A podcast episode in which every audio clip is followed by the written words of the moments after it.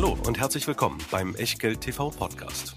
Bevor es gleich losgeht, beachtet bitte unseren Disclaimer auf der gleichnamigen Unterseite auf www.echtgeld.tv.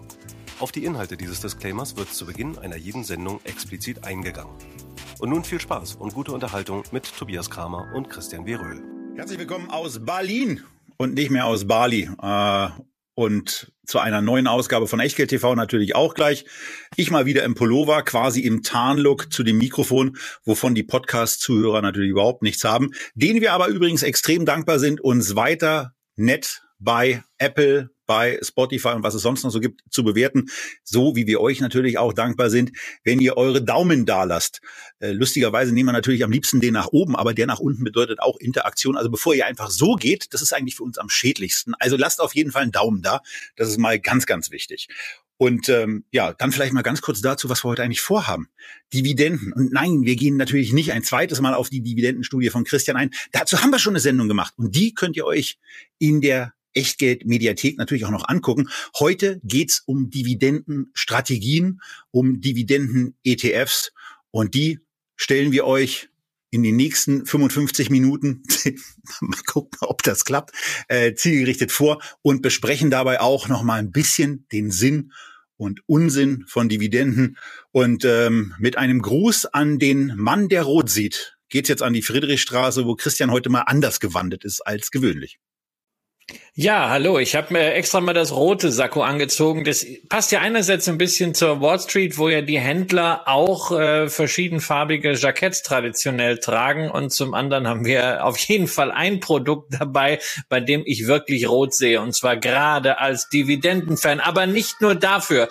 Gilt natürlich die Warnung unterlegt. Wie könnte es besser sein durch das Martinshorn an der Charité? Alles, was wir hier machen, ist eben keine Anlageberatung, keine Rechtsberatung, keine Steuerberatung, keine Aufforderung zum Kauf oder Verkauf von Wertpapieren, sondern wir sagen hier unsere Meinung und was ihr aus diesen Meinungen macht, das ist ganz allein euer Ding und damit auch euer Risiko. Wir können dafür keinerlei Haftung übernehmen. Genauso wenig wie eine Gewähr für Richtigkeit, Vollständigkeit und Aktualität der Unterlagen, die dieses Mal natürlich in Fondporträts bestehen und zwar in welchen, die ihr nicht an jedem Hühnerhäuschen bekommt. Also schön reinschauen und pflegen und wenn ihr sie weiterteilt, freuen wir uns. Aber bitte Quellenhinweis drauflassen. War viel Arbeit und natürlich ebenso dabei unser Hauptsponsor, unser Depotpartner, der Scalable Broker, wo wir die Echtgeld TV Depots im Typ Prime Broker führen, 2,99 pro Monat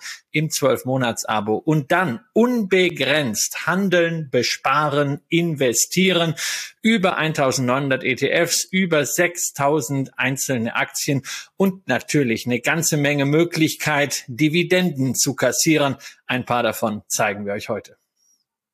Ja, und damit geht's los. Mit der, mit der Dividendenstudie haben wir den Aufschlag gemacht. Traditionell docken wir darauf ja ganz gerne mal so einen Überblick auch zu verschiedenen ETFs, die wir für interessant naja, oder auch komplett uninteressant halten. Aber Christian, wir müssen natürlich auch mal ein bisschen so über, über Typologien von, von diesem Thema Dividenden, Dividendenanleger reden. Und ähm, es ist ja, es ist ja so, wenn man, wenn man darüber nachdenkt, ist es ja einfach mal ähm, gibt es da so klassische Gegenargumente, die wir zumindest mal so ein bisschen spielerisch auch aufbereiten wollen. Nicht, äh, weil wir jetzt hier gerade so in, in so einen Debattierwettbewerb starten wollen und so ein bisschen, ich übernehme mal die komplette Kontraposition, Christian die extreme Proposition, sondern weil wir einfach ähm, auch mal diese diese Schlagworte, die mitunter in relativ merkwürdigem Tonfall in irgendwelchen Boards oder in irgendwelchen sozialen Medien äh, so herumgeistern, so ein bisschen aufgreifen wollen. Und dabei steht vor allen Dingen ein Thema wie üblich bei Echtgeld TV im Mittelpunkt, dass nämlich bei einem Investment vor allen Dingen es darum geht, dass ihr euch, dass du dich mit deinem konkreten Investment wohlfühlst. Und wenn das primär eine Dividendenstrategie da ist, dann ist es schön. Wenn das eine Dividendenstrategie ist, wie die erste, die wir nachher vorstellen, die wir überschaubar sinnvoll finden, dann ist es im Zweifelsfall auch dein Bier. Es gibt zwar einige Argumente, die dagegen sprechen, die so umzusetzen, aber es gibt ja auch ganz viele Leute, die mit einem mit einem Christian, von sehr, sehr stark oben herab Tonfall über das Thema Dividenden sprechen. Und da geht es ganz häufig um so einen Punkt, warum denn überhaupt Dividenden? Und es sind ja, das sind ja Gelder, die dem Unternehmen dann quasi entzogen werden. Das stellt auch eine Wertminderung meines Aktienvermögens dar. Also ich meine, auch wenn es mir zufließt, ähm, zu dem, zu dem Finanz- und zu dem Fiskular-Thema kommen wir nachher noch. Aber eigentlich ist doch besser, wenn das Geld im Unternehmen drin bleibt und so ein Unternehmen dieses Geld, weil es ja eigentlich viel besser weiß als der private Anleger, dann dafür nutzt, zu reinvestieren. Was hältst du als, als jemand, der ja durchaus ein paar Dividendenwerte und mit einem durchaus qualitativ orientierten Ansatz investiert. Was hältst du solchem, äh, solchen Aussagen entgegen? Ja, reinvestieren wäre besser. Das ist mal die Frage, worein man äh, investiert. Also wenn man sich beispielsweise mal anschaut, was bei Daimler, also früher mal Daimler-Benz, dann mal Daimler-Chrysler, die haben ja mehrfach den Namen geändert, so in den 80er und 90er Jahren passiert ist. Da haben die kräftig investiert, sie haben auch ein bisschen Dividende gezahlt. Da habe ich mich gefragt, also unter Edzard Reuter oder Jürgen Schrempf wäre es wohl besser gewesen, deutlich mehr Geld an die Aktionäre auszuschütten.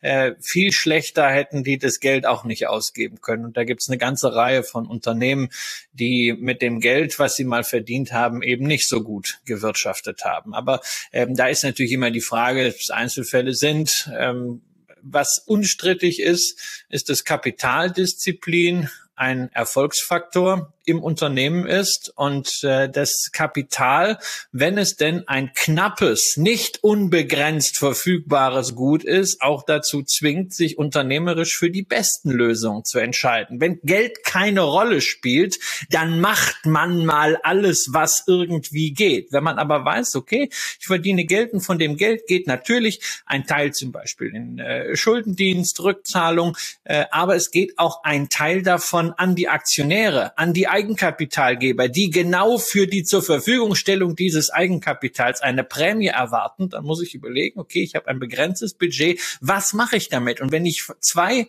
unternehmerische Optionen habe, weiß ich vielleicht auch als Vorstand, ich kann nicht alles machen, sondern ich muss mich für die beste entscheiden. Insofern kann auch der Zwang, nicht alles reinvestieren zu können, am Ende zu einer Fokussierung von unternehmerischen Entscheidungen führen. Es gibt allerdings natürlich Unternehmen, die noch so viele Wachstumsfelder haben, dass sie in all diesen Bereichen das Geld, was sie verdienen, unterbringen können.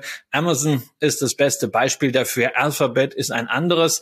Aber es ist ja auch kein Glaubenskrieg. Es heißt ja nicht, dass Unternehmen, die Dividende zahlen, eigentlich das Beste hinter sich haben. Und das heißt auch nicht, dass Unternehmen, die keine Dividende zahlen, alles irgendwie ein Lotterleben führen, sondern es gibt auf beiden Seiten gute Unternehmen. Es gibt sehr, sehr gute Gründe, warum Unternehmen Kapital ausschütten sollten, nicht nur, weil Eigenkapitalgeber eine faire Entlohnung verlangen. Und es gibt auch je nach Unternehmen gute Gründe, warum noch kein Geld ausgeschüttet wird. Und es gibt ja eine ganze Reihe von Unternehmen, die haben über Jahre nichts ausgeschüttet. Und irgendwann haben sie angefangen und dann ist es immer mehr und immer mehr und immer mehr geworden.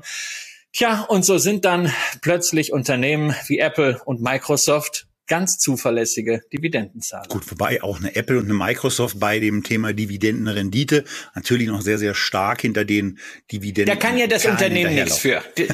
Nein, da kann ja das Unternehmen nichts für, für die Dividendenrendite. Das Unternehmen gibt einen Teil vom Gewinn raus an die Aktionäre. Für einen Teil gibt es auch Aktienrückkäufe. So, und was Aktionäre dann mit dem Kurs machen, das ist ja eine ganz andere Geschichte. Ja, äh, die Dividende von Apple wird erwirtschaftet. Und wenn der Kurs halt nun mal so stark gestiegen ist, bleibt am Ende äh, eine geringe Rendite. Man könnte diese Rendite natürlich deutlich nach oben kriegen, indem Apple die Ausschüttungsquote verdoppelt, aber das macht ja nun auch keinen Sinn. Also auf die Rendite kannst du schauen aus Aktionärssicht, aber aus Unternehmenssicht, aus Corporate Finance Sicht musst du erstmal auf die Dividende schauen, auf die Ausschüttungsquote schauen, bezogen auf den Gewinn und natürlich insbesondere den Cashflow. Wobei wir ein Thema, äh, ein Thema haben, was wir heute auch so ein bisschen aussparen. Das Thema Aktienrückkäufe hast du auch schon kurz angesprochen.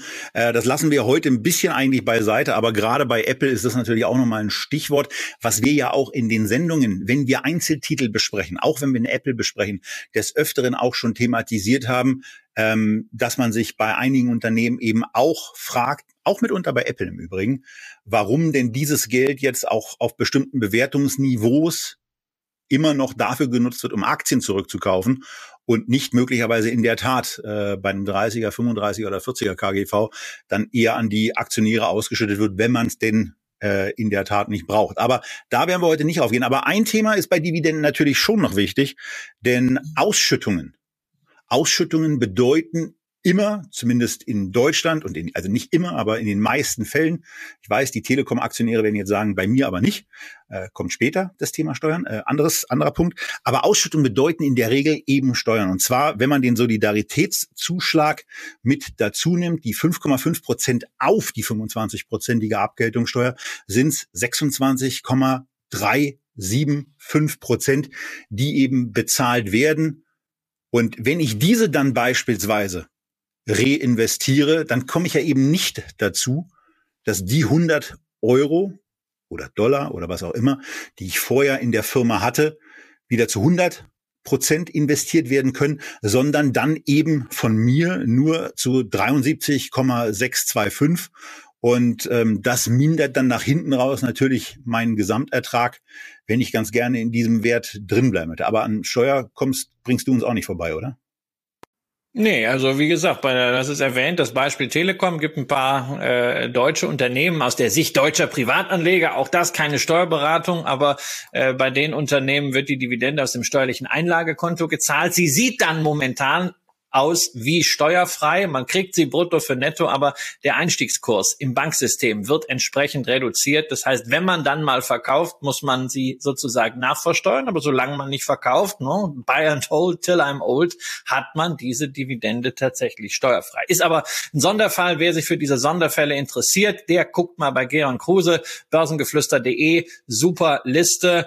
Wohlgemerkt, es ist nie ein Argument, eine Aktie zu kaufen, aber es kann ein Argument sein, sie vielleicht nicht zu verkaufen oder eine Verkaufsentscheidung nochmal zu überdenken. Ansonsten Thema Dividenden und Steuern. Ja, wenn dann halt Geld rauskommt, wenn ich Geld bekomme, muss ich halt Steuern zahlen. Das muss ich, wenn ich irgendwo einen unternehmerischen Gewinn mache, wenn ich Lohn bekomme, also ich bekomme ja keinen, wenn ich am Ende einen Mietüberschuss habe, muss ich halt auch dann am Ende Steuern zahlen. Mein Gott, dass ich zahle ganz gerne äh, Steuern, solange diese Steuern nicht übertrieben hoch sind. Und äh, das finde ich äh, ja bei Dividenden, wenn man berücksichtigt, dass das ja alles im Unternehmen schon mal versteuert wurde, grenzwertig. Mehr sollte es nicht sein, weil sonst immer irgendwann über die 50 Prozent.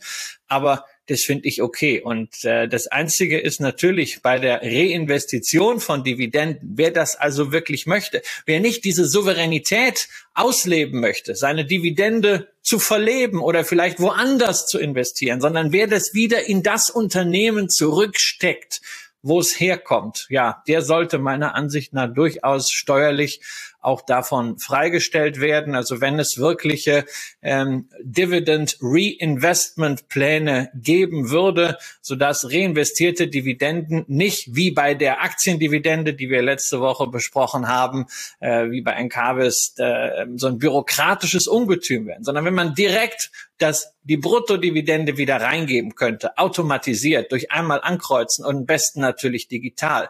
Das wäre eine große Sache und das würde ich mir natürlich von Christian Lindner, wenn er mal wieder Zeit hat, nach all dem Stopfen von Haushaltslöchern und äh, Erschaffen von Sondervermögen wirklich wünschen als etwas, was ein guter äh, Add-on wäre für alle Aktionäre, die sich überlegen, Unternehmen langfristig die Treue zu halten. Ja, was dabei, was dabei auch ganz schön wäre, wenn man beispielsweise erst dann versteuern muss, wenn man auch eine, wenn man auch eine Transaktion vornimmt, wenn man bestimmte Positionen dann auch erst verkauft und das äh, dann beispielsweise auch wieder für Fonds gelten würde, was ja früher mal der Fall war und dann hat man wie üblich in Deutschland im Steuersystem das ein oder andere verschlimmbessert. Ähm, aber das Thema, das Thema Lebensphase, was dabei ja auch eine Rolle spielt, bei gerade bei langfristigem Halten, die meisten unserer Zuschauer äh, sind ja sind ja im Bereich unter unter 40. Ähm, wir beide haben diesen erlauchten Kreis schon ein paar Jahre verlassen. Ich ein paar Jahre länger als du.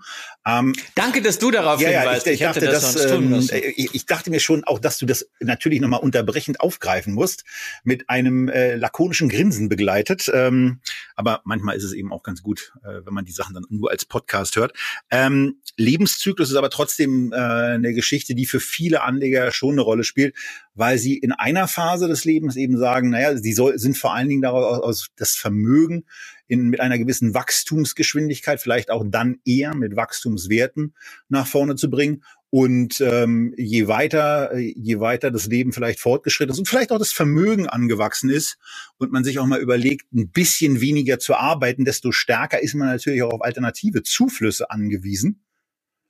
Ja, einige wollen das ja schon ab 40 erreichen. Christian und ich gehörten nie so richtig dazu. Aber Lebenszyklus ist da auch ein Thema, ähm, was für was bei Dividendenanlegern eine ganz wichtige Rolle spielt, oder?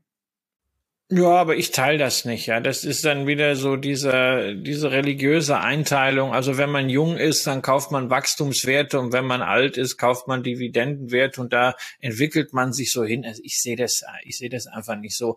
Man braucht in jeder Lebensphase ein passendes Portfolio. Da gehört für mich in den Aktienteil, also in den risikobehafteten Teil, sowohl Wachstum als auch Quality oder Dividende oder Value rein. Es muss einfach ein gutes Portfolio sein mit guten Unternehmen, mit denen man sich entsprechend wohlfühlt. Was sicherlich ein Thema ist vom Lebenszyklus her, ist die Gewichtung zwischen risikoarm, früher sagte man mal risikofrei, und äh, risikobehaftet, also zum Beispiel Cash und kurzfristigen Anleihen, also risikoarm und dann äh, Aktien und allem, was Performance generieren soll, als äh, risikotragend. Ne? Der Unterschied äh, Return of the Money, ne? dass das Geld zurückkommt, äh, zumindest nominal und Return on the Money, dass es mehr wird, zumindest dann real den, äh, die Kaufkraft erhält. Äh, in den beiden Blöcken gibt es dann sicherlich Verschiebungen nach hinten, aber wie man das in dem Bereich Return on the Money für sich löst, das hängt für mich ganz entscheidend davon ab, womit man sich wohlfühlt. Ja, ich vergleiche das so ein bisschen äh, immer mit so einem mit so einem Marathon. Ja, also kann ich jetzt hört sich jetzt so an, als wenn ich so Sportler wäre, und bin ich natürlich nicht. Also ich werde auch nie in meinem Leben Marathon laufen, 42,195 Kilometer. Chapeau vor allen, die das hinkriegen. Aber so dieses Investieren, das passt ja auch so. Ne? 42 Jahre investieren oh, ist vielleicht so eine ganz gute Sache, gerade bei denen, die erstmal studieren und erstmal auch nicht so viel zum Zurücklegen haben. Äh, da passt das dann in Lebensjahr. Und du kannst vielleicht versuchen, ein Marathon äh, 42, 0,195 Kilometern einfach so durchzurennen. Also ich glaube, physiologisch wird das sehr, sehr schwierig. Ähm, und da sind dann viele Stellen, wo man äh, aufgeben möchte und äh, wahrscheinlich es dann im Sport auch tut. Ähm, deswegen gibt es ja auf so einer Marathonstrecke immer wieder mal die Möglichkeit, dass man so ein Energy-Riegel äh, hingehalten kriegt, dass man was trinken kann. Es gibt mal so einen Klaps auf die Schulter und damit ist es Durchhalten dann sicherlich einfacher. Und ähnlich ist es bei dem Marathon des Investierens, wenn man nicht nur auf dieses Ziel, irgendwann bin ich dann ganz reich und dann steht eine ganz fette Zahl im Depotauszug, fokussiert ist, sondern wenn man immer mal wieder so eine kleine Belohnung bekommt, äh, dann kann das dazu führen, dass man sich viel leichter damit tut, auch in schwierigen Zeiten seiner Investmentstrategie treu zu bleiben und diesen Marathon durchzuhalten und nicht irgendwann alles wegzugeben. Insofern, es gibt ja Leute, die sagen immer so verächtlich, na also Dividenden bedienen ja am Ende nur die Lust auf Belohnung, diesen psychologischen Belohnungseffekt. Ja, klar tun sie das, aber das ist doch kein Grund, gleich darüber die Nase zu rümpfen, sich zu erheben, überheblich zu werden. Mein Gott, wir sind nun einmal Menschen und keine Roboter. Wir müssen rationale Entscheidungen treffen. Aber das ändert doch nichts daran, dass Geld ein emotionales Gut ist. Wir müssen uns mit den rationalen Entscheidungen auch irgendwie wohlfühlen. Und wenn so eine Dividendenausschüttung von anfänglich vielleicht zwei Prozent und dann irgendwann drei Prozent und dann irgendwann vier Prozent, weil die Dividende wächst in Relation zu dem, was man irgendwann mal eingezahlt hat. Wenn das dazu führt, dass man bei der Stange bleibt, weil es kommt was zurück, weil man nicht immer nur die Möhre ganz am Ende sieht, hey, dann ist das doch eine super Sache. Man muss nur aufpassen, dass dieser Belohnungseffekt nicht allzu teuer erkauft wird. Und wir machen das ja beispielsweise in Teilen im Echtgelddepot auch. Und ihr seht, wenn ihr das Video guckt, eine Auflistung, wo am 14. April dann beispielsweise Philip Morris mit zwei Zahlungen präsent ist, 46,13, dann kam nochmal 2,43 irgendwie hinterher. Eine Henkel hat 22,20 überwiesen oder, naja, ein bisschen mehr haben sie überwiesen, aber da sind natürlich auch Steuern von runtergegangen. Imperial Brands damit 120,30 Euro. Also das ist dann ja schon mal zumindest dreistelliger Batzen, der hier reinkommt. Und so. Fühlt sich doch gut an, oder? Ja, ganz, ganz ehrlich. Also für mich, mir ist es egal. Also, also mir ist es nicht egal. Aber ich gucke vor allen Dingen auf die Zahl, die jetzt bei 125.000 steht. Und ähm, der Wert, der Wert ist für mich viel relevanter. Und da wird ja bei Scalable sowohl der Aktienbestand als auch das Guthaben aufgelistet. Aber wir werden sicherlich auch in den nächsten Wochen mal wieder ein bisschen stärker auch anfangen zu gucken, äh, was ist da eigentlich so gekommen und dann eben auch mal das machen, äh, was wir ja dank unserer Flatrate äh, sehr günstig machen können, nämlich einfach mal bei bestimmten Positionen angelaufene Dividenden zu nehmen und dann auch äh, ja aufzustocken. Das kann man bei den Tabakwerten ja schon einigermaßen vernünftig machen und äh, bei so ein paar anderen äh, sicherlich auch. Aber man merkt dann eben schon. Jetzt muss ich noch mal nachhauen. Ja. Ich muss noch mal nachfragen. Du ziehst also dein Feel-Good-Faktor aus dieser ja, Zahl, die ja, dann total. unterm Depotauszug oder bei Scalable ganz links genau. steht. Also aus diesem Gefühl, so reich bin genau. ich. Genau, also ich, ich, gucke mir, ich guck mir einfach an, dass der Portfoliowert ist jetzt bei 125.000 und ähm, äh, das, ist, das ist für mich ein wichtiges Kriterium. Äh, aber was für mich äh, wirklich ein sehr, sehr nachgelagertes äh, Kriterium ist, wie viele, wie viele Ausschüttungen äh, da jetzt gerade gekommen sind, die zu diesem Gesamtbestand äh, geführt haben.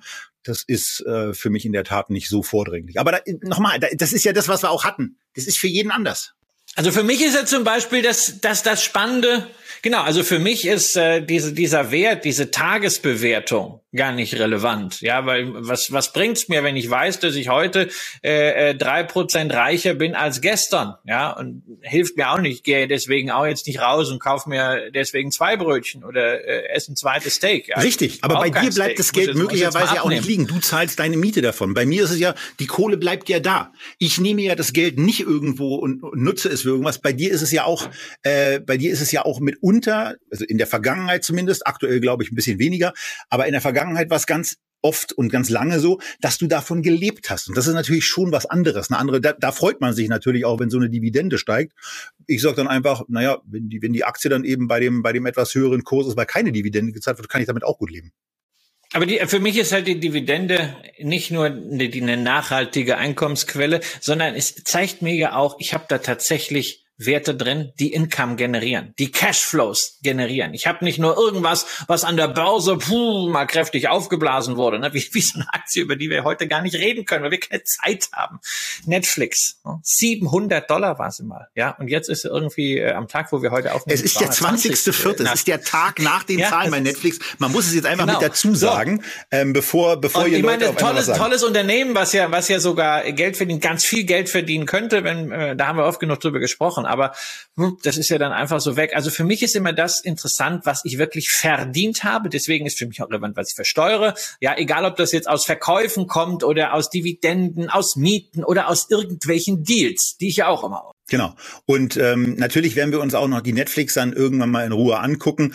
Aber das muss man nicht, äh, fanden wir, wenn wir jetzt dieses Thema haben, in, in einer fünf Minuten Hektik äh, machen, äh, sondern dann lassen wir erst die Zahlen vernünftig einarbeiten äh, uns auch die vernünftig angucken und ähm, brechen uns da jetzt äh, keinen ab, sondern fangen einfach mal damit an, dass wir euch eine, eine Strategie zeigen wollen, ähm, die die eine sensationelle Dividendenrendite ausweist im Fondsvermögen, die ein Brut, also, also wirklich, ich glaube, das ist das günstigste ETF KGV, was wir jemals bei Echtgeld TV angezeigt haben. Und äh, dann kommt noch ein Name dazu, der, der schon richtig toll klingt. Global X Super Dividend ETF. Super sind die Dividenden. 20,8 Prozent Dividendenrendite im Fondsvermögen. Der absolute Wahnsinn. Aber der Wahnsinn endet. Und der Wahnsinn endet relativ schnell, wenn man sich die Gesamtperformance dieses ETF-Vermögens mit, ganz wichtig, mit reingerechneten Ausschüttungen, dieses ETFs mal genauer anschaut. Denn selbst dann, Christian, ist es so, dass nach über zehn Jahren der Wert, warum auch immer, knapp über der Ausgangsmarke notiert. Der Kursverlauf dieses Superdividend ETFs aber überhaupt nicht super aussieht, weil da eben viele, viele Ausschüttungen rausgeflossen sind. Und dieser Chart sieht ja nur deswegen so gut aus.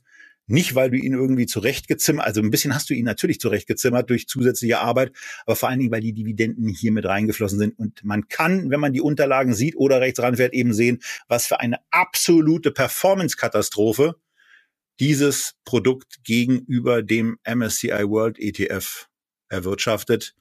Und ähm, ja, dieses Produkt ist dann somit auch das, äh, wo wir sagen, also ich nehme das mal einfach vorweg, Finger weg. Ja, ich habe das ja eben gesagt. Dieser Belohnungseffekt ist total nachvollziehbar. Man muss halt nur gucken, dass man ihn nicht zu teuer bezahlt. Und genau das ist das Beispiel dafür. Genau deswegen habe ich auch das rote Jackett an, äh, weil da sehe ich äh, wirklich rot.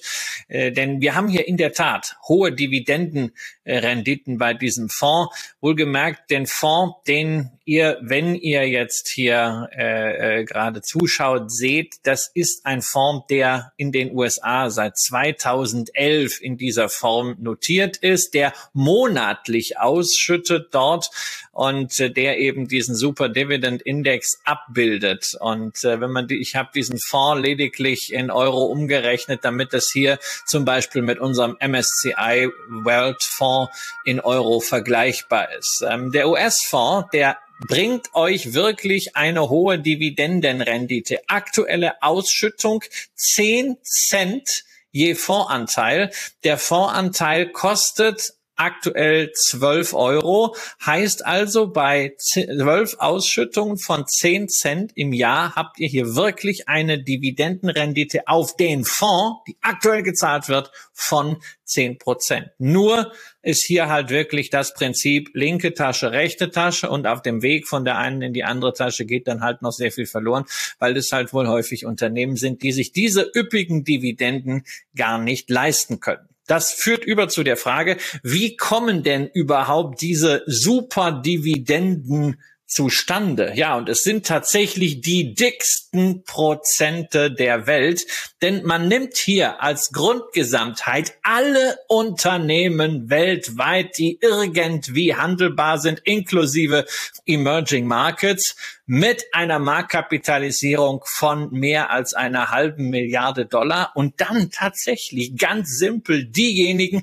die die höchste Dividendenrendite haben, bezogen immer auf die Dividende der letzten zwölf Monate. Das heißt, es ist immer der Blick nach hinten. Es gibt keinerlei qualitative Maßnahmen, also nach dem Motto. Nein, es gibt keinerlei qualitative Maßnahmen. Ein Unternehmen fliegt erst dann raus, wenn es ein Official Statement, also eine Dividendenankündigung gibt, äh, die entsprechend eine Dividendenkürzung oder einen Dividendenausfall äh, äh, ankündigt. Das wäre dann äh, Dividendenkürzung ab 20 Prozent ist das relevant. Ja? Ansonsten geht es einfach darum, was steht in den Datenbanken, was ist möglichst fett und überhaupt die Entry-Schwelle liegt bei 6 bis 20 Prozent Dividendenrendite. Also bei ganz vielen Indexkonzepten geht bei 10 Prozent schon die Warnlampe an und man schließt diese Werte aus, weil man sagt, da ist irgendwas höchstwahrscheinlich nicht ganz koscher. Global X Super Dividend ist das völlig egal. Die brettern einfach das Ranking entlang. Alles, was bis 20 Prozent hat, ist drin und da sind dann halt entsprechend exotische Werte dabei. Also allein bei den Top-Einzelwerten muss ich sagen, Logan Property, Times China Holdings, Medea Real Estate, China Jin Mao Holdings und KWG Group. Ich kenne keinen einzigen davon. Das sind exotische Geschichten. Ich habe es mir auch mal angeguckt, ja. Und das ist wahrscheinlich so der typische Fall von diesen Hochdividendenwerten in diesem Index. Logan Property Holdings, ein Projektentwickler, hm, Immobilien aus Shenzhen, also China. Eine ganz tolle Kombination, Immobilien und China. Und die haben tatsächlich im letzten Jahr umgerechnet fünf Eurocent Dividende gezahlt. Halbjahresdividende wohlgemerkt. Und der Aktienkurs zu dem Zeitpunkt waren tatsächlich nur 70 Cent, also eine Halbjahresdividende von irgendwie acht Prozent. Nicht schlecht. Äh, das Dumme ist halt, der Kurs ist seit 2020 ziemlich schnurgerade von 1,50 auf 0,30 eingebrochen. Also die Dividende hat man sich quasi selbst gezahlt und weil das dann gezahlt wurde, hat man den Dividendenabschlag nicht nur nicht wettgemacht, sondern gleich doppelt und dreifach nach unten mitgenommen. Na klar, auf diese Art und Weise steigt ja die Dividendenrendite. Es muss ja gar nicht die Dividende steigen, damit die Dividendenrendite klettert. Es reicht bloß, wenn der Kurs genügend fällt. Ja, und da sieht man eben auch schon das Warnsignal, äh, wenn, man, wenn man dann bei so einem Dividenden-ETF nach den Eingangsbemerkungen, Dividendenrendite knapp 21 Prozent, KGV unter vier, auf einmal bei Topländer China und den Immobiliensektor beides an Position 1 sieht, dann ähm, wird schon mal so ein bisschen klar, äh, warum hier in der Tat eine rote Fahne, eine rote Flagge, ähm, äh, ein, rotes, ein rotes Sakko, eine, ein rotes Sakko, eine rote Ampel, ein gutes Signal ist. Und wir können ja erfreut zur Kenntnis nehmen, dass äh, in dem hier zur Besprechung anstehenden ETF eben in Deutschland offensichtlich in dieser Tranche nur bisher zwei Millionen investiert sind.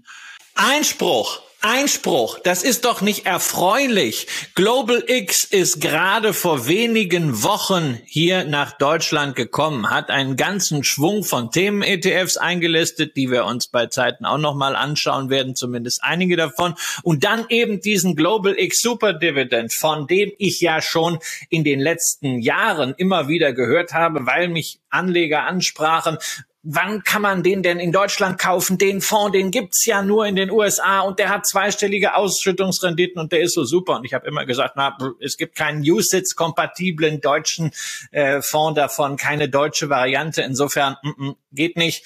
Und äh, ja, jetzt sind sie, haben sie es halt rüber passportiert und das in diesen wenigen Wochen, in dieses Produkt bereits zwei Millionen Euro geflossen sind, finde ich ein Desaster. Ja, man muss doch nur mal in, man muss doch nur mal in die USA gucken ähm, wie der Fonds seit 2011 wirklich vom Kurswert her performt hat. Der hat damals angefangen bei 24,95 Dollar. Aktuell steht er unter 12 Dollar. Das heißt, der hat sich halbiert vom Kurswert. So viele Dividenden kannst du gar nicht kriegen. Und du siehst es ja auch, das gleicht gerade mal in einem Nullsummenspiel aus. Und das in einer super geilen Börsenzeit. Nee, es geht einfach, es geht einfach darum, dass man sich das anguckt.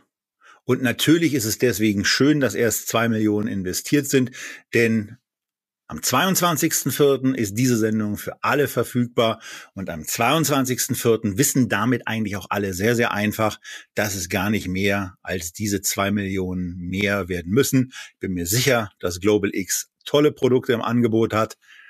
Das ist eben keins. Und ähm, damit herzlich willkommen in Deutschland, Global X. Ähm, ein zweites, ein zweiter Anbieter, der auch noch gar nicht so lange in Deutschland ist, aber schon etwas länger und etwas mehr für diese ganze ETF-Thematik getan hat, ist Vanguard. Und da kann man sich auch mal angucken, wie man das ganze Thema Dividenden auch spielen kann. Und wie man das Thema hier spielt, ist, dass man es auf Basis des FTSE All-World-Spiels. Über 4000 Unternehmen sind die Grundgesamtheit und die reduziert man auf die beachtliche Zahl von 1791. Die Top 10 Aktien haben dann 13 Prozent. Ausgeschüttet wird vierteljährlich. Äh, die Indexabbildung ist dann auch physisch. Also von daher schon sehr, sehr ernst zu nehmen. Die Gesamtkosten bei diesem Flaggschiff sind ein Drittel niedriger als bei dem eben besprochenen Global X ETF und äh, 0,29 Prozent für ein Portfolio, was aus 1791 Unternehmen besteht, was eine regionale Verteilung hat, die sich sehr angenehm anfühlt. 41 Prozent USA, 8 Prozent dann Japan, dann kommt Europa mit einigen, mit einigen Werten. Kanada, in Kanada ist auch noch mit 4,6 mit dabei da traditionell ja auch Dividendenwerte sehr stark gewichtet und dann natürlich auch eine Sektorverteilung, die eher typisch ist für das, was man mit Dividenden in Verbindung bringt. Knappe 26 Prozent sind in Finanztiteln, 11 und knapp 11 Prozent im Basiskonsum, in Gesundheitsthemen und auch 10 Prozent in Energie und im Übrigen auch 9 Prozent in dem Thema habe ich eben Industrie gesagt oder Energie gesagt, also 10,1 Prozent in Industrie, 9,2 Prozent sind in Energie. Also von daher, das ist eine, das ist eine Allokation, wo auch das, das Thema Immobilien und China jeweils keine übergelagern, äh, überlagernde Rolle spielt und was, was dann eben schon äh, sehr, sehr gut aussieht, ist eine gesamte Wertentwicklung, die zwar hinter dem FTSE All World ETF zurückbleibt, aber zumindest ähm, eine, eine sehr, eine sehr ordentliche Aufwärtsbewegung mitmacht. Und man hat hier eine Möglichkeit, in ein ja, breites, überall in der Welt investierendes Dividendenportfolio zu investieren. Müsste ja eigentlich dein Fonds sein, oder? Du meckerst ja immer rum hier über zwei Drittel USA-Anteil im MSCI World. Jetzt hast du ja ein Produkt mit 41 Prozent. Der musst du doch eigentlich sofort kaufen, oder? Ja, wenn er. Hast du hast auch nicht diese, hast auch nicht diese Klumpenbildung. Das ist ja auch immer so ein Ding. Da hast du ja auch gesagt, ey, ich will hier nicht vier Prozent in der Apple und dreieinhalb in der Microsoft. Das ist mir alles zu viel und Technologie und blub, blub, blub. Ja, guck mal hier. Das heißt, als größten Wert Johnson Johnson 1,7. Das ist doch, ist doch entspannt. Also müsstest du doch, ist doch fast schon, fast schon Richtung Gleichgewichtung. Ähm, Holst du dir das Ding?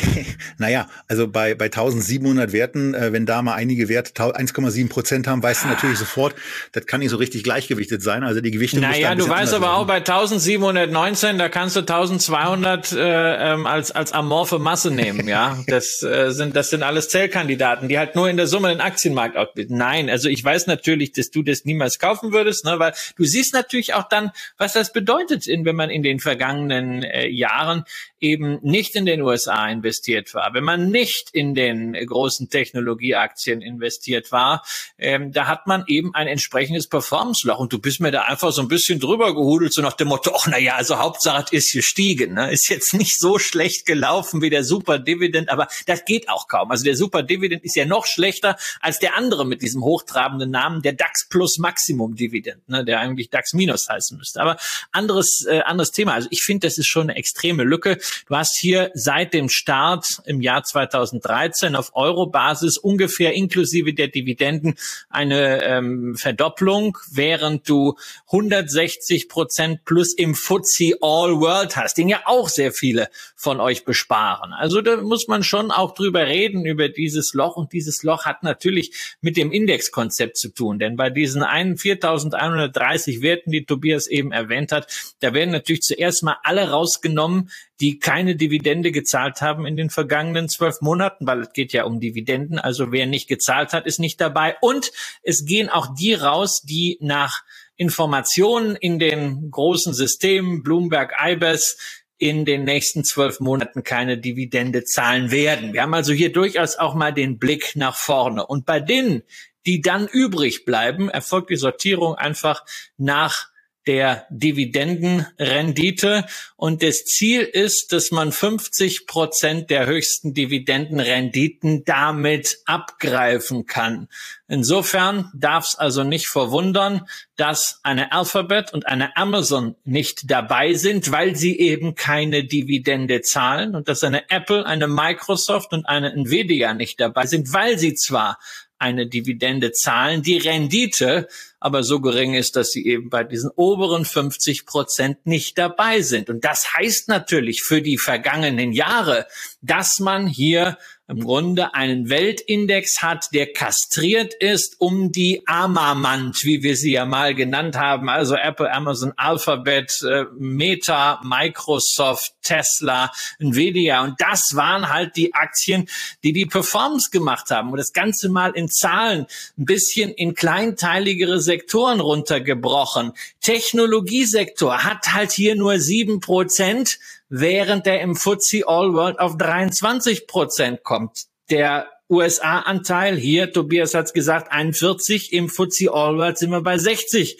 wo geht das Ganze hin? Naja, es geht vor allen Dingen in die Banken und in die Energie. 16 Prozent Banken, normalerweise sind das nur 8 Prozent und 9 Prozent Energie, normalerweise sind das 4,5 Prozent und das macht vielleicht in den letzten zwölf Monaten Spaß, aber langfristig auch nicht, ja. Und insofern ist dieses Loch hier systemimmanent. Die Frage ist, Tobias, in deinen Augen, trotz dieses Loch, trotz dieses systemimmanenten ja, Lochs bei den Werten, die auch hier im Portfolio sind.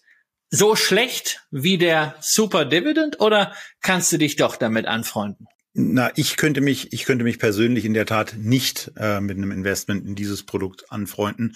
Aber das hängt in der Tat äh, damit zusammen, dass ich natürlich auch genau den Blick ähm, auf die auf die Underperformance richten würde und natürlich auch den Blick auf eventuell besser funktionierende ebenfalls äh, länger am Markt befindliche Dividendenstrategien im ETF-Mantel richten würde. Und da kommen wir ja gleich zu einer, die da, die da besser geeignet ist äh, aus meiner Sicht, die auch ein paar andere Sachen noch äh, miteinander verbindet.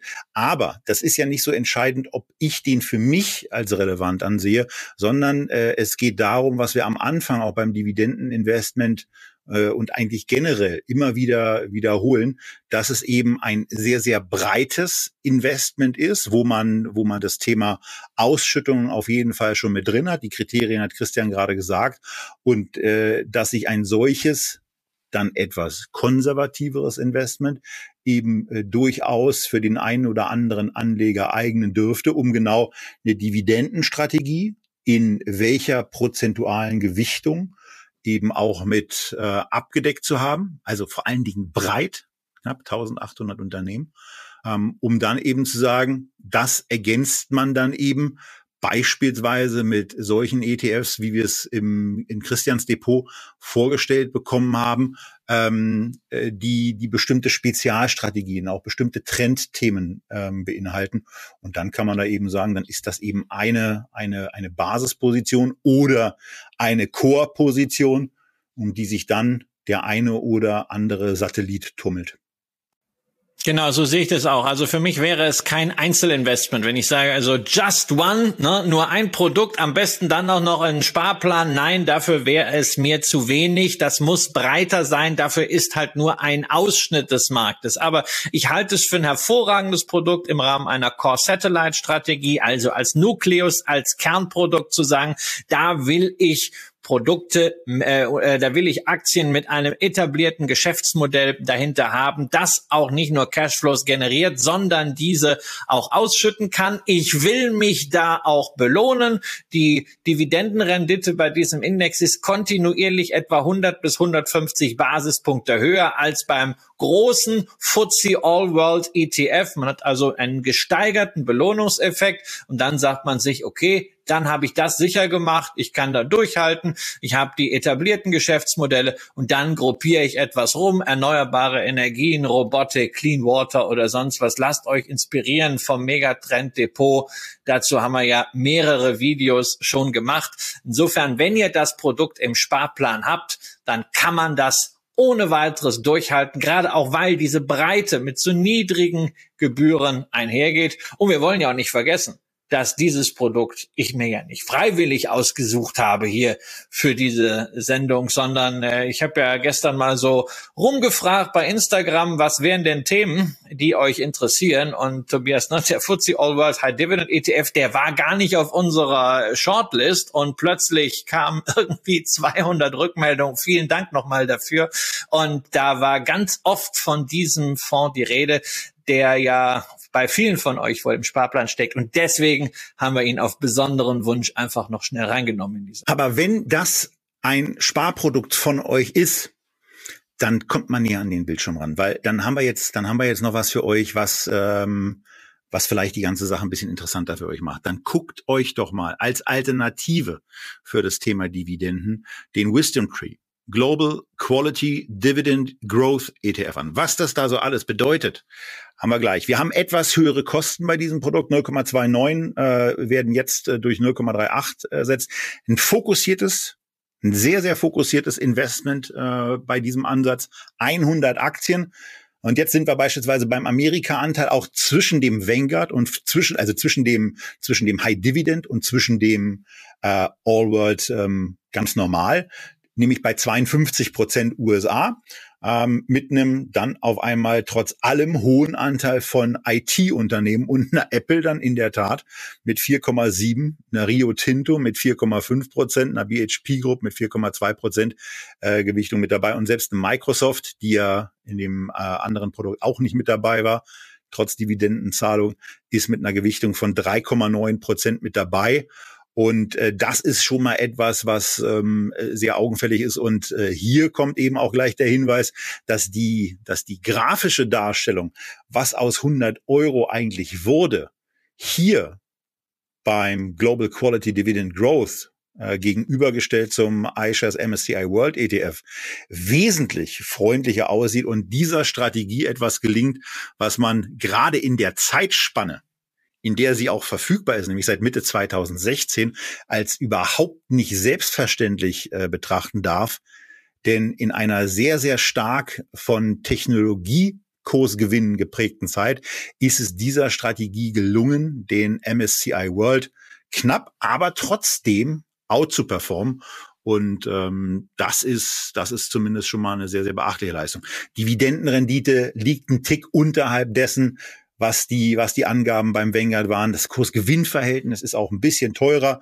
16,1 anstelle von den 11,4. Naja, okay, ich streiche mal das bisschen raus und sage, es ist äh, spürbar teurer, aber trotzdem auch von dem, von dem ganzen Verhältniszahlen her immer noch recht attraktiv bewertet und vor allen Dingen eine Strategie, Christian.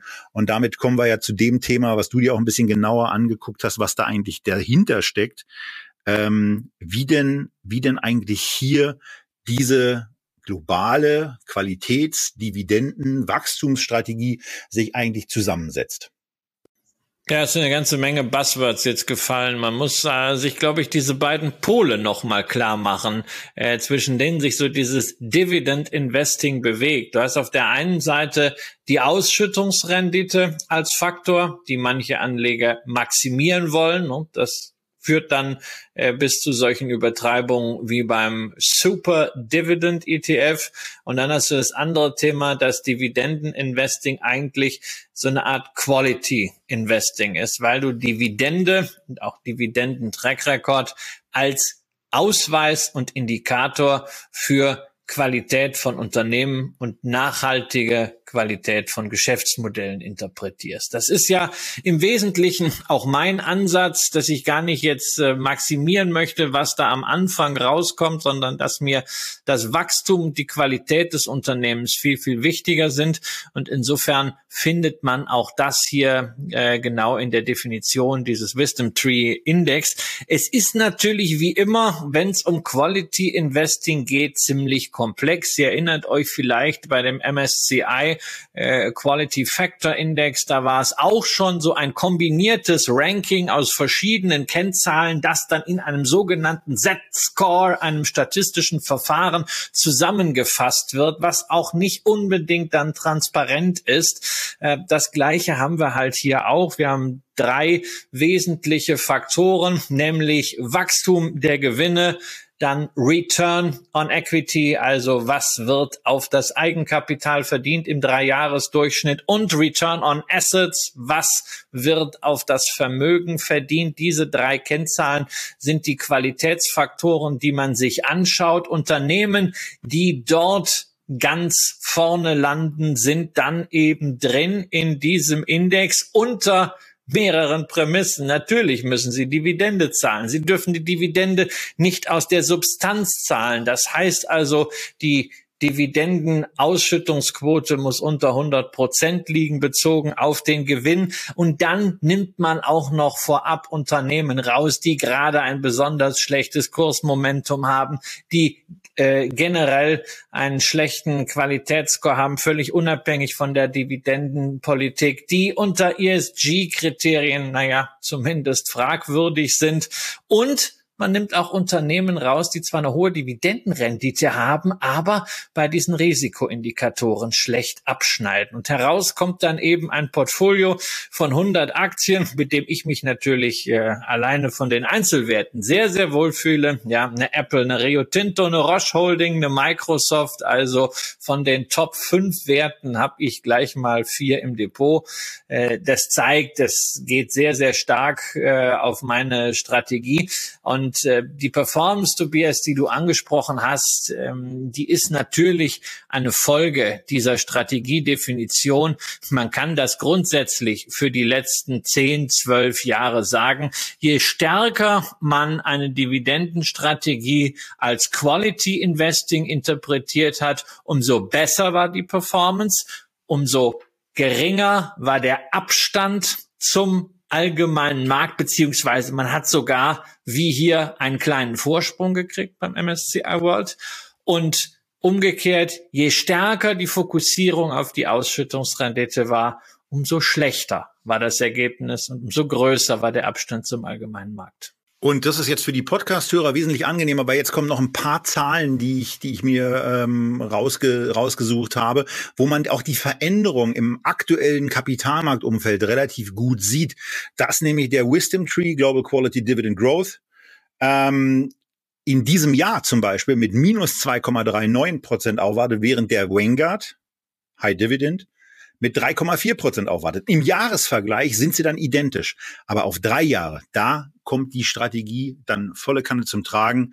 30 Prozent beim Vanguard stehen 53, 54 Prozent knapp beim Wisdom Tree gegenüber. Und auf fünf Jahre ist es eben so, dass der Vanguard 40 Prozent zugelegt hat und der Wisdom Tree 83. Also doppelt so stark performt wie dieser Vanguard und deswegen da nochmal der Auftrag an alle, die in diesen Vanguard FTSE All World High Dividend Yield im Moment sparen, guckt euch vielleicht nochmal diese Alternative an, die wir hier vorgestellt haben. Und ähm, äh, ich fand's, ich fand's bei der Vorbereitung auf die Sendung schon sehr, sehr beeindruckend, äh, was für Performance Werte dieser, dieser ETF abliefert. Und ähm, das äh, kann ich an der Stelle schon vorwegnehmen. Das ist mein absolutes Top-Produkt dieser Sendung. Ja, deswegen ist ja auch kein Wunder, dass dieses Produkt schon seit längerer Zeit im Echtgeld-TV-Depot ist. Äh, das war eines der ersten Produkte, das wir damals als Thema des Monats hineingekauft haben. Äh, inzwischen, glaube ich, mit um die 30 Prozent Kursgewinn äh, seit 2018, wobei wir uns für die tesorierende Variante entschieden haben. Ich finde das Produkt auch großartig, insbesondere weil es in Kombination mit den dreien, die wir vorher besprochen haben, zeigt, welche Bandbreite es gibt, wenn wir über Dividendenstrategie sprechen. Und wenn ich dann immer so allgemeine Sätze sage, Dividendenstrategie ist, nein, Dividendenstrategie ist gar nichts. Es gibt nicht die Dividendenstrategie. Es gibt ganz unterschiedliche Interpretationen von Dividendenstrategie. Ähm, und man muss sich schauen, welche Interpretation passt ins Portfolio, welche passt zum Markt und welche passt zu den Bedürfnissen. Und so gut ich hier auch diese Dividendenstrategie Quality Dividend Growth finde. Äh, das heißt nicht, dass der FTSE All World High Dividend deswegen unbedingt aus dem Portfolio fliegen muss. Entscheidend ist, was ihr drumherum macht. Der All World High Dividend ist das klassische Core für eine Core Satellite Strategie. Hier bei dem äh, Wisdom Tree Produkt kann man durchaus auch eine Nominierung für Just One im Rahmen eines Quality Investing sehen. Und es gibt natürlich von diesen Produkten auch noch mehrere von anderen Anbietern. Natürlich seid ihr da auch schon drauf gekommen. Deswegen, ja, ebenfalls viel gewünscht war der Fidelity Quality Income. Den haben wir jetzt nicht auch noch, weil sonst wird's ein bisschen voll. Wir wollen euch auch gleich noch regional was anderes zeigen. Aber da gilt das Gleiche. Und nochmal diese Grundregel. In der Vergangenheit war es so, starker Qualitätsfaktor hat dafür gesorgt, dass die Wertentwicklung historisch deutlich besser war. Starker Ausschüttungsfaktor umgekehrt. Die Frage ist, was ist ansonsten in eurem Portfolio, wenn ihr ein Hightech-lastiges Portfolio habt, dann kann es natürlich auch immer eine Option sein, mal dem etwas Ausschüttungslastiges, etwas Etabliertes gegenüberzustellen, insbesondere wenn euch das beim Wohlfühlen hilft. Genau, und äh, ich habe gerade nochmal nachgeguckt, in der Tat, Fidelity war auch mit dabei, sogar in zwei Versionen mit dabei. Aber wir müssen eben irgendwo auch einen Cut machen und ähm, diese, diese Global Quality Dividend Growth Strategie die war ganz schön. Äh, wir wollen an einer Stelle, damit hier kein falscher Eindruck äh, entsteht, eben auch noch eine Sache sagen, die bis heute nicht kapiere, was Wisdom Tree da eigentlich so genau macht. Aber wir freuen uns auf eine Information, äh, liebe Herrschaften und äh, dort arbeitenden Damen ähm, von Wisdom Tree. Was da am 19. Mai 21 eigentlich in meinem Portfolio abgegangen ist, würde mich so grundsätzlich einfach mal interessieren, weil ähm, wenn dann auf einmal da drei Ausbuchungen und drei Einbuchungen stehen, da denkt man sich ein bisschen, was haben die eigentlich genommen? Äh, noch dazu, wenn es nicht das einzige Mal ist, dann am 23. Februar hatte man offensichtlich das Gleiche äh, vor und hat dann irgendwie ähm, Steuern gut geschrieben, äh, die man dann am äh, 19. Mai wieder belastet hat. Also äh, solche Sachen sind nervig und solche Sachen können mitunter auch mal dazu führen, dass man sich dann von einer Position trennt, weil auf sowas habe ich ehrlicherweise überhaupt keinen Bock. Ähm, also von daher tolles Produkt und wenn äh, diese Merkwürdigkeiten dann auch abgestellt werden, dann können wir uns vor allen Dingen in der Tat darüber freuen, dass sich seit dem Einstieg in dieses Produkt in der Tat die von Christian angesprochenen 30 Prozent damit an Performance ähm, und an Wertzuwachs erzielt habe. Und das ist ja auch eine ganz schöne Sache. Und das ist so schön, ähm, dass wir deswegen auch genau diese, diese äh, Qualitätsorientierung ähm, nochmal genommen haben, um auch nochmal den Blick auf einen Markt, der nicht zu den 52 Prozent, die in der globalen Strategie ähm, eben in den USA investiert sind, die nicht äh, in den USA stattfinden, die auch nicht in Asien oder sonst wo stattfinden, sondern die sich rein auf den Euroraum ähm, beziehen und äh, wo man dann eben auch mit einem schnellen Blick schon sieht, nach dem Motto, irgendwie sieht es ein bisschen anders aus ähm, von, der, von der Gesamtentwicklung als äh, in der globalen Variante. Äh, das ist im Übrigen auch richtig, denn äh, diese, diese Euro-Strategie, ähm, jetzt mal verglichen Eurozone, äh, Eurozone gegen Global Quality äh, beide gerichtet. Da ist eben so, die hat in diesem Jahr zum Beispiel 15 Prozent verloren, also gegenüber den 2,4 Prozent beim, beim Global, ähm, beim Global Ansatz ist das schon mal eine deutliche ähm, Underperformance. Und die Underperformance findet eigentlich überall statt. Also auf nun, ob nun im Einjahresbereich, im Dreijahresbereich oder im Fünfjahresbereich, den ich euch nochmal sagen möchte. Da ist nämlich die Eurozone mit unter 40 Prozent und beim Global habe ich es ja schon gesagt, über 80 Prozent auch so, dass es eine deutliche ähm, Outperformance hier erzeugt und wo sich dann eben auch mal zeigt, dass die ähm, auch Amerika Freudigkeit von Christian sich eben in dieser Vergangenheit auf jeden Fall gelohnt hat. Ähm, Siehst du das nach vorne anders? Glaubst du, dass, äh, dass Europa jetzt so richtig durchstartet? Also gerade diese bei der tollen Politik, die sie gerade machen, bei der tollen nach vorwärts gewandten Politik, wo man sich in der in der also Entschuldigung, äh, wo man sich in der Arschritze quasi von von China und von den USA äh, quasi zusammengedrückt sieht. Nee, finde ich überhaupt nicht. Und ähm, äh, also. Aber du, aber du motzt weiterhin über den hohen Anteil von US-Aktien in weltweit. Selbstverständlich, äh, selbstverständlich tue ich das. Das ist ja auch per, per se keine Inkonsequenz. Ja, das ist ja per se auch keine Inkonsequenz, äh, weil ich ja dann sage nach dem Motto, ich möchte nicht so einen hohen USA-Anteil haben. Ich kann das im Zweifelsfall auch anders machen. Äh, ne? Ich kann das ja auch da, der Gestalt machen, dass ich mir meinen US-Anteil ähm, beispielsweise selbst äh, zusammenstelle und dann beispielsweise sage, ich möchte, möchte eher einen höheren Asienanteil und äh, unter anderem nach unserer Sendung vergangene Woche noch aus Bali eben insbesondere im südostasiatischen Raum investiert sein, ähm, weil ich glaube, dass dazu da dieser wir, dazu kommen wir gleich noch. stark ist. Dazu kommen wir gleich noch. Das geht ja auch, das geht ja auch mit Dividenden. Ja, das ja, geht auch mit Dividenden, aber das, das ist heute ja nicht so in der von mir dann eigentlich favorisierten Herangehensweise mit dabei. Heute sind ja ja noch weiter im Osten und dann auch noch weiter im Süden mit dabei, die normalerweise in meinen präferierten äh, Regionen dann keine so große Rolle spielen. Aber das tut auch nicht zur Sache. Der Wisdom Tree Euro Quality weil wir, Christian, ja nachher auch noch ein bisschen über Unterschiedlichkeiten in strategischen Herangehensweisen kommen. Unterscheidet der sich in irgendeiner Form von der globalen Strategie, also außer dass er eben in der Eurozone ist?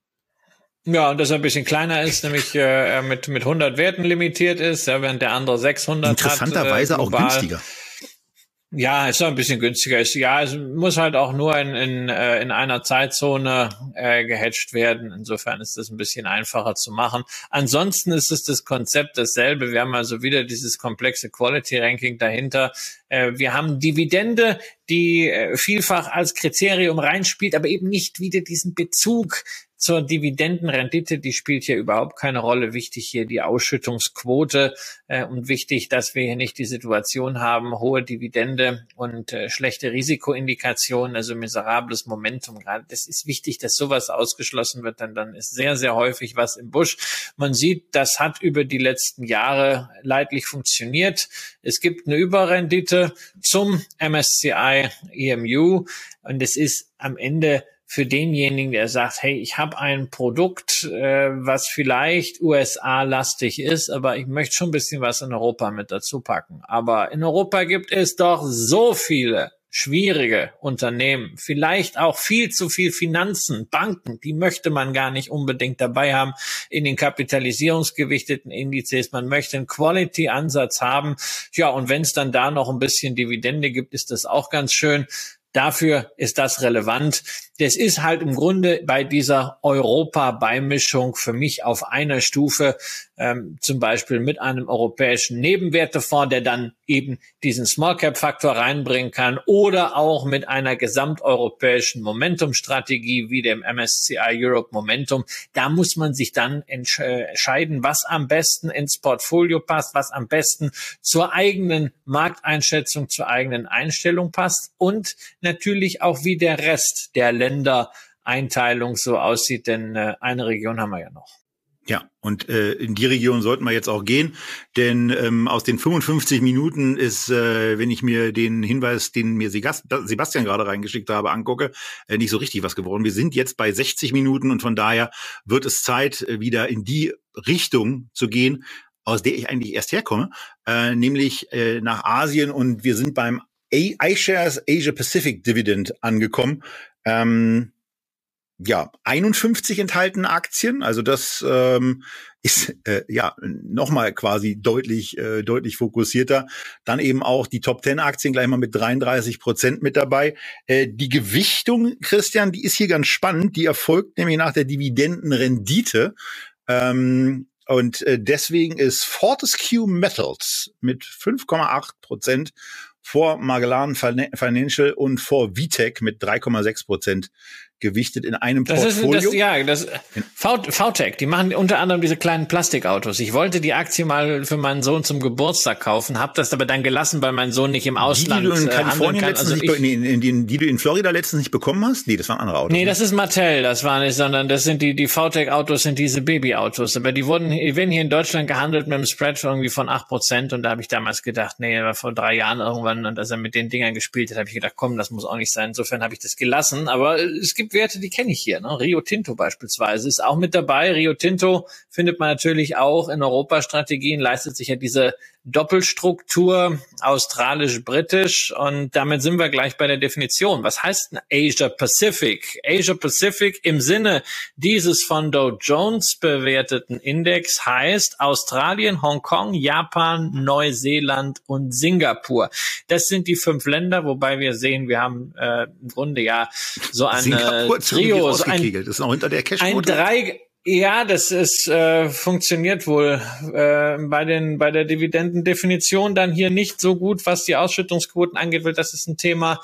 Ähm, natürlich auch die Höhe der Dividendenrendite ist ein Thema, aber auch so ein bisschen so ein Nachhaltigkeitsfaktor. Man möchte zumindest drei Dividenden in Folge sehen und die letzte Dividende muss höher sein als der Durchschnitt aus allen drei. Also das ist so der Versuch zu sagen, na ja, also eigentlich ist es ja ein Renditeprodukt und eigentlich geht's uns ja auch am Ende Ende darum, möglichst fette Prozente zu zeigen. Aber wir wollen zumindest die allergrößten Fehler ausmerzen. Deswegen sowas wie 85 Prozent Ausschüttungsquote. Ähm, aber am Ende ist natürlich dieses Ranking aus 50 Werten, die dann übrig bleiben nach Dividendenrendite und dann auch noch die Gewichtung. Ähm, das kann auch nicht verwundern, dass Australien dann hier so stark ist. Denn in Australien sehen wir wirklich hohe Dividendenrenditen traditionell. Wer sagt also auf, auf Hongkong und Japan habe ich sowieso keine Lust. Ich möchte einen stärkeren anderen Rohstofffokus noch haben, kann sich am besten gleich ein ASX 200 ETF reinlegen. Wenn euch der interessiert, mal gerne was in die Kommentare, dann nehmen wir uns den vielleicht mal in einer Feedback-Sendung vor für denjenigen, der sagt, ich hätte gern ein bisschen Asien, aber nicht irgendwie wahllos und vor allen Dingen kein China, ist das natürlich hier eine gute Alternative, die allerdings, Tobias, auch die teuerste in der heutigen Sendung ist. 0,59 Prozent pro Jahr. Das äh, ist dann schon mal ganz ordentlich. Ähm, ich kann jetzt nicht so wirklich einschätzen, wie schwierig es ist, diesen Zugang eigentlich herzustellen. Aber das macht es einem ja noch einfacher. Ne? Also ich meine, ähm, wenn man sich dann auch dieses Produkt so von den von den langfristigen Performance-Werten einfach mal anguckt, in drei Jahren hat es immerhin 3,35 Prozent zugelegt, in fünf Jahren 2,72 Prozent verloren. Ähm, und nur auf der 10-Jahres- und 15-Jahres-Ebene existiert dann mal ein kumuliertes Plus von 46 und 68 Prozent. Da komme ich dann relativ schnell zu dem Ergebnis, ähm, nee, brauche ich nicht. Ist auch nicht der, ist auch nicht der asiatische Teil, wo, wo ich gerne investieren möchte. Ähm, äh, zumal, also ich verstehe dann immer diese Bezeichnung nicht so richtig, aber mit Pacific wird es ein bisschen klarer.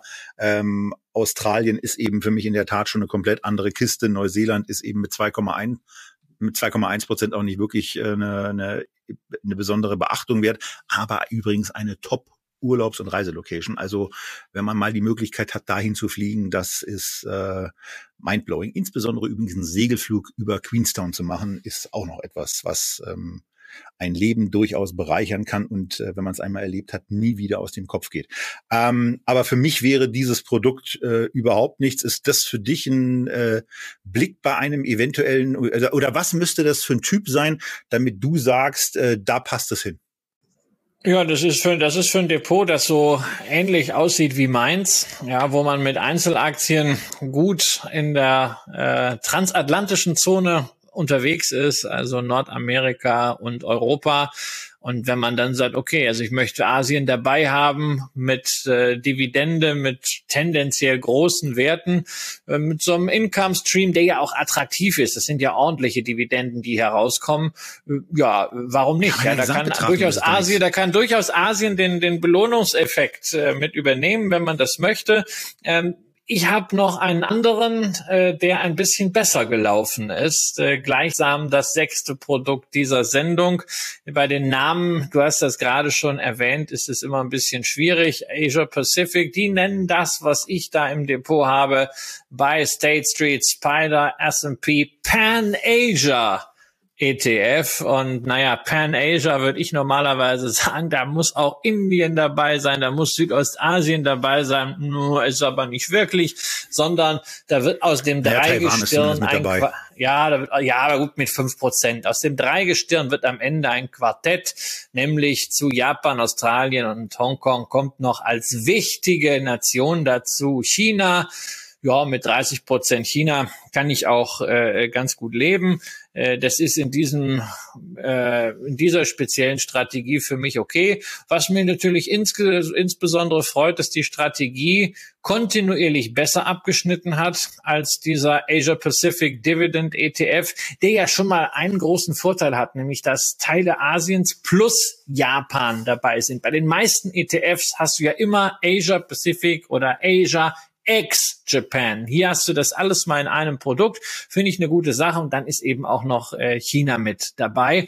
Tja, und dann bleibt halt noch, was den Mechanismus angeht, zu erklären, Dividend Aristocrat. Da weiß man, da geht mein Herz auf. Ne? 25 Dividend Jahre steigende Dividenden. ja, ja, das ja. ist die Ursprungsdefinition ja, von S&P. Und die ist doch hier genauso. Aus Nee, leider nicht. Das steht nur drauf, Dividend Aristocrats. Aber Dividend Aristocrats sind nur in den USA und nur beim S&P 500 25 Dividendenanhebungen in Folge.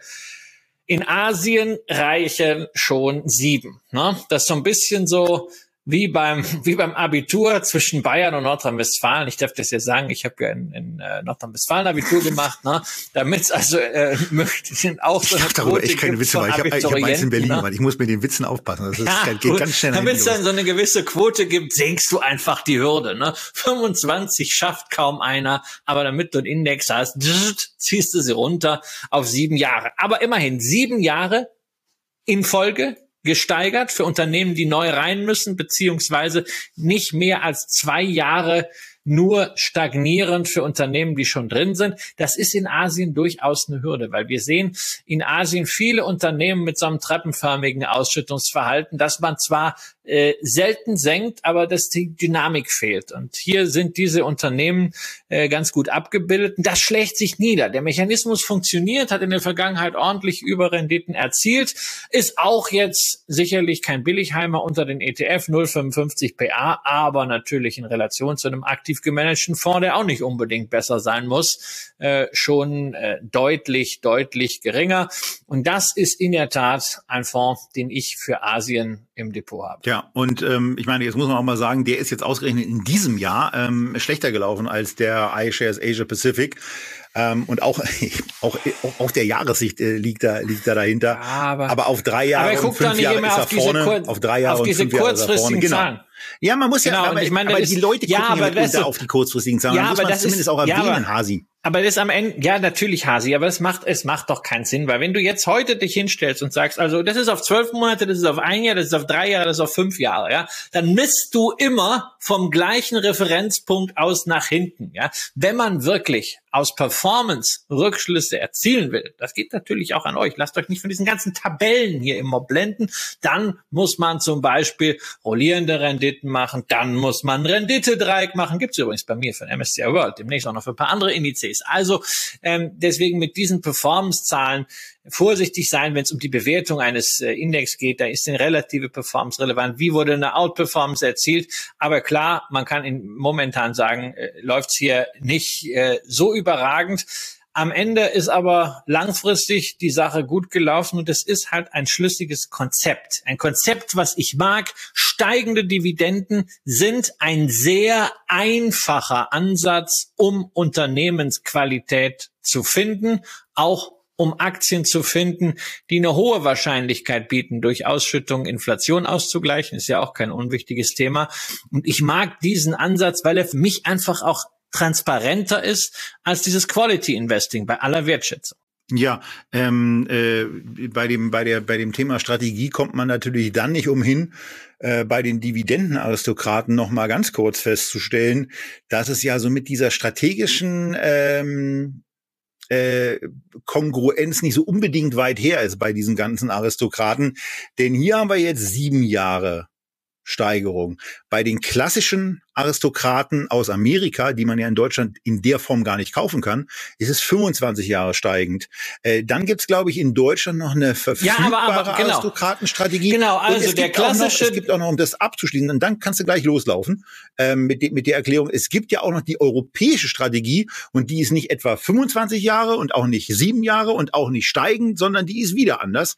Das ist so bekloppt. Ja, ja, das ist äh, das ist einfach irgendwie so eine babylonische Sprachverirrung. Ja, man nimmt einen gut eingeführten Begriff und dann läuft das Ganze und man muss das halt irgendwie so ausdehnen. Ja, das ist ungefähr so, als wenn du sagst, Mensch, jetzt habe ich äh, eine Marke namens Louis Vuitton, die pappe die pappe ich jetzt obendrein auch noch auf ein Auto und auf ein Getränk und irgendwie sowas und du weißt am Ende gar nicht, was das ist. Nee, also muss ich sagen, finde ich auch doof. Ähm, ich mag diesen Aristokratenansatz in der Reihenform sehr gerne. 25 20 Jahre Dividende in Serie erhöht. Das ist wirklich ein langer Zyklus, der auch wirklich Rückschlüsse ermöglicht auf die Resilienz, die Krisenfestigkeit von Unternehmen. Unternehmen, die das schaffen, die haben über ein paar Wirtschaftszyklen bewiesen, dass irgendwie Erfolg in der DNA des Unternehmens steckt, dass da eine breite Basis ist. Das ist keine Garantie. Zeigen aber, aber auch, dass der US-amerikanische Kapitalmarkt wesentlich stärker entwickelt und eine wesentlich stärkere Historie hat als der europäische Natürlich. oder der asiatische. Allein, alleine, weil natürlich die Amerikaner auf ihrem Boden keinen Krieg gehabt haben. Weil Unternehmen sich ganz anders entwickeln konnten als mit diesen äh, Zäsuren, die wir hier in Europa hatten. Äh, dazu haben sie einen homogenen Heimatmarkt von 320 Millionen Konsumenten. Ja, und wenn du ein Produkt in Kalifornien hast, kannst du das mit großer Wahrscheinlichkeit relativ einfach auch nach Kentucky oder nach Illinois passportieren. Wenn du in Bayern erfolgreich bist, heißt das noch lange nicht, dass du das äh, mit der Europäischen Union auch in der Normandie schaffst. Ja, da gibt's ganz bestimmte Regeln wieder, abgesehen von der Sprach- und Kulturbarriere. Also das ist, spricht alles für die USA und deswegen diese 25, ich finde das toll. Und es gibt 60 Unternehmen im S&P 500, die diesen Track Record tatsächlich nehmen. Und das Gute ist auch, dieser S&P 500 Dividend Aristocrats ist weiterhin ein Beweis dass Dividende nicht der Verzicht auf Performance ist. Ganz im Gegenteil. Es ist klar, wenn ich 25 Jahre Dividende habe, da ist nicht eine Apple drin, da ist auch keine Amazon drin und keine Alphabet. Trotzdem, die letzten zehn Jahre geprägt von Technologie. Der S&P 500 mit seinen ganzen Technologieklumpen 286 Prozent plus per heute und der S&P 500 Dividend Aristocrats mit den großen etablierten 283 Prozent auf Augenhöhe. Und was wäre denn jetzt einfacher als zu sagen, hey, dieses geile Konzept nehme ich von der Wall Street, mach einen USITS-Fonds draus und bringe es nach Europa, nach Deutschland. Aber nein, was macht State Street? Sie fummeln wieder rum. Ja, sie machen hier einen S&P US Dividend Aristocrats, bei dem es keine 25 Jahre sein müssen, sondern es reichen schon 20 Jahre. Und es wird auch nicht der S&P 500 als Grundgesamtheit genommen, sondern man nimmt den S&P 1500, also inklusive Mid- und Small Caps. Und dann ist das Ranking am Ende nicht so, dass alle drin sind, sondern wir haben mal wieder die Auswahl und die Gewichtung nach der Dividendenrendite. Das schöne Konzept kastriert, ja, es läuft immer noch gut, 248 Prozent, aber es fehlen eben 40. Das ist die klassische Verschlimmbesserung. Und die Verschlimmbesserung und Verwässerung geht natürlich dann weiter in Europa und beim globalen Produkt, denn da reichen plötzlich zehn Jahre stabile Dividenden muss also gar nicht mal erhöht werden, damit man schon in die engere Auswahl kommt. Und dann gibt's bei dem weltweiten Produkt noch einen Eigenkapitalrenditefilter und einen Cashflow-Filter. Und irgendwann fragt man sich, Leute, warum muss es so kompliziert sein? Warum hättet ihr nicht einfach ein gutes Produkt durchziehen können? Es muss es nicht, es muss nicht kompliziert sein. Man kann bei so einer Indexstrategie im Zweifel einfach sagen, ein Aristokrat ist, wenn man, und da kann man zehn Jahre wählen, da sind die Asiaten sowieso nicht so weit von entfernt.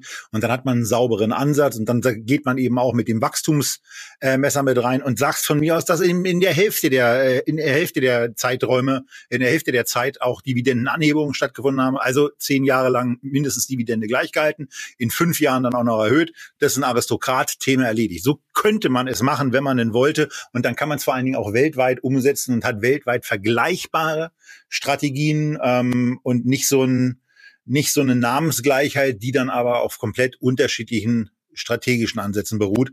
Und ähm, wenn euch das Thema Dividendenaristokraten vielleicht noch ein bisschen stärker interessiert, dann bitte gerne kommentieren, weil wenn ich jetzt ähm, ja nicht zum ersten Mal von Christian dieses dieses Thema gehört habe, dass wir da 60 Werte aus den USA haben, ein paar sind ja auch noch aus Europa, sogar zwei aus Deutschland mit dabei, die es geschafft haben, über 25 Jahre hinweg jedes Jahr die Dividende zu erhöhen.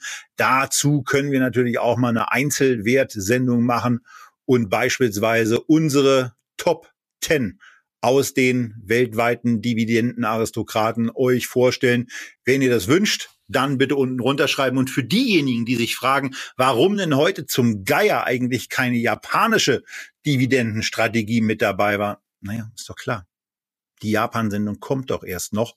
Und da kommt dann natürlich auch mal ein Blick auf passive Strategien, ob nun ähm, im Rahmen eines, also für euch passive Strategien, ob nun im Rahmen eines passiven ETFs oder eines aktiv gemanagten Fonds. Ähm, ihr müsst trotzdem nur einmal den Kaufbutton drücken. Das werden wir dann vermutlich in einem Zweiteiler zu Japan machen, der noch kommt. Versprochen, ist nicht übersehen. Und das war's heute für die Dividenden. Ich habe ja am Anfang gesagt, wir brauchen ungefähr 75 Minuten. Äh, jetzt ist es etwas länger äh, geworden. Es sind jetzt, glaube ich, schon 77 Minuten.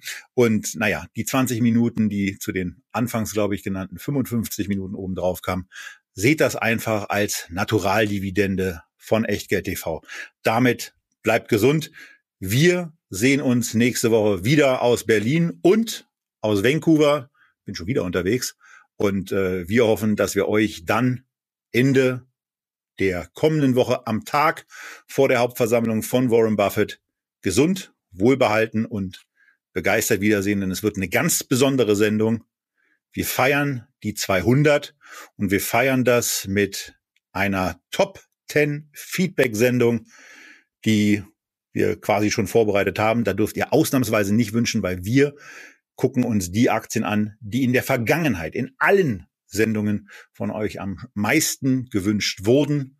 Und äh, da gucken wir uns dann zehn Werte an und freuen uns auf euch. Bis zum nächsten Mal. Tschüss.